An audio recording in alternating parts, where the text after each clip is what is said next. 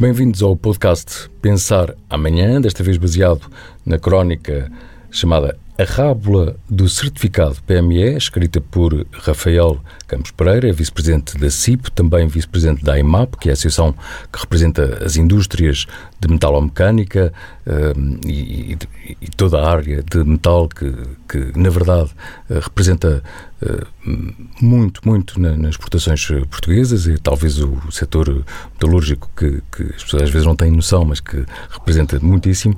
Rafael, muito obrigado por esta crónica que podemos ler no, no, no Portugal Amanhã, mas começa já com uma provocação. Então, é um é um caminho tão tortuoso conseguir uh, uma certificação PME?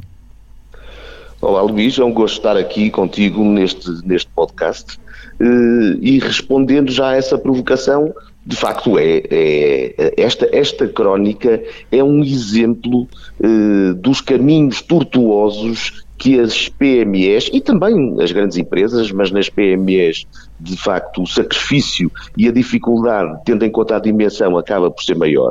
Mas, como estava a dizer, esta crónica é meramente ilustrativa de muitas outras coisas que se passam. Este é um exemplo em que as empresas são obrigadas a transmitir eh, ao Estado português a sua informação sobre a sua atividade e as questões mais relevantes da sua atividade através da informação empresarial simplificada. E, portanto, entregam a uma entidade pública, no, no caso concreto, a autoridade, o, o, o, o, Ministério das Finanças, e depois, eh, não obstante dessa declaração os dados todos relevantes da empresa, para que possa certificar-se como PME formalmente face ao Estado português para projetos, etc., vai ter que repetir a declaração dessas informações no site do IAPMEI. Mais tarde, se estiver envolvido em projetos, vai ter que fazer a mesma coisa no site do chamado Balcão dos Fundos, não, não muito feliz, Balcão dos Fundos, porque tem uma expressão equívoca, mas enfim, mas foi o que lhe foi dado. Exatamente. Eh, vai ter que ir ao Balcão dos Fundos e depois, eventualmente, até ainda tem de entregar outra vez ao IAPMEI, que é quem lhe entrega o certificado PME, uh, eh, esse mesmo certificado. Quer dizer, isto é um caminho inacreditável. Eu sei até, uh, já depois de ter escrito esta crónica, que o IAPMEI está a tentar, na parte que lhe toca, porque não depende só do, do, do IAPMEI, na parte do, que lhe toca, eh, aligeirar estes procedimentos, tentar resolver isso. Até foi o presidente do IAPMEI que me disse, e saúdo esse esforço que ele está a fazer, mas eh, ainda assim não depende só dele. Isto, o, o Estado português está eh, inundado, armadilhado com uma série de situações semelhantes a esta. Aliás, a, a, a questão, Rafael, peço, peço que eu interromper, mas uh, este exemplo ilustra bem aquilo que é, enfim, uma burocracia enorme que causa transtornos para, para, para, as empresas, enfim, um investimento muito grande em, em tempo e energia. E, e, a minha pergunta é, também na qualidade de vice-presidente da CIP, o que é que se pode propor para que, enfim, estas situações não aconteçam? Que é algo que foi apresentado e proposto à sociedade portuguesa, eh, inclusivamente que a informação transmitida pelas empresas na IES fosse o veículo o único, privilegiado para trans, tra, eh, transmissão de informações relevantes das empresas ao Estado português. E depois essas informações seriam retransmitidas pelo Estado português, pela entidade que a recebesse, a outras entidades que das mesmas precisassem no âmbito da interação das empresas com essas tais outras entidades públicas. Eh, não se fazendo isso, e, e não há nenhum motivo para que essa medida concreta proposta pela CIP não, tinha, não tenha sido aceite, esperemos que ainda o possa ser, eh, mas não se fazendo isso, continuará a sobrecarregar-se os serviços públicos com tarefas inúteis, porque já as têm e, e andam a processá-las novamente, mas mais ainda, isso continua a ser um verdadeiro ataque à produtividade das empresas. As pessoas que perdem horas com este tipo de diligências e procedimentos dentro das empresas poderiam estar a executar tarefas com muito mais valor acrescentado. E, portanto, de facto, é um constrangimento enorme para as empresas. Agora, uh, referiste bem, naturalmente, também a ineficiência que gera para a própria máquina do, do, do Estado. Isto é, um, isto é quase um, um, documento em triplicado. De facto, é, é, é, é quase absurdo.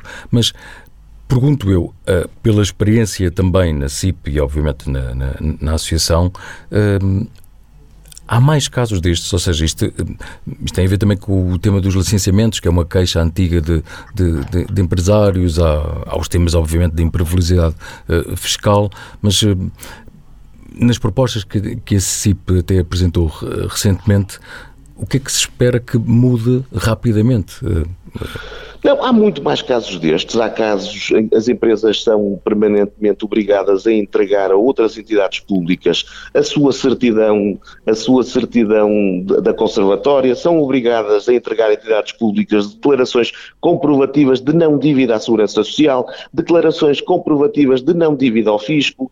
Eh, no, no caso dos licenciamentos ambientais que referiste bem, eh, são obrigadas também a apresentar documentos emitidos por outras entidades.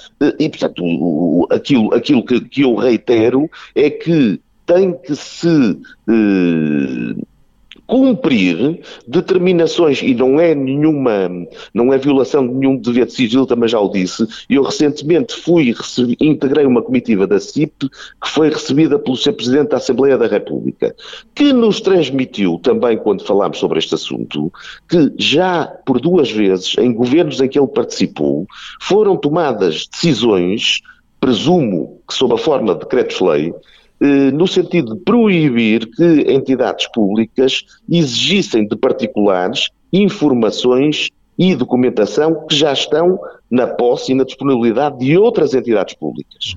Uhum. Eh, não obstante, isto não é cumprido. Eh, se o governo decidiu isto duas vezes, quer dizer que legislou duas vezes sobre a mesma matéria. E isto nos governos de que o Presidente da Assembleia da República eh, integrou. Admito caso, que governos... nos governos do PSD e do CDS também tenha acontecido. Os governos, terá sido nos governos de, eh, não sei, de José Sócrates. José Sócrates e agora de, de, de António Costa. António Costa também pode ter sido António Guterres. Que, que, que Augusto Santos Silva também teve no governo de António Guterres. Mas também, entretanto, se calhar, também nos governos de Durão Barroso e Passos Coelho, terá acontecido alguma coisa semelhante. E, portanto, isto é, é verdadeiramente kafkiano. Eh, tem que ser, de facto, eh, haver. Eh, o Estado português tem que ter vergonha disto.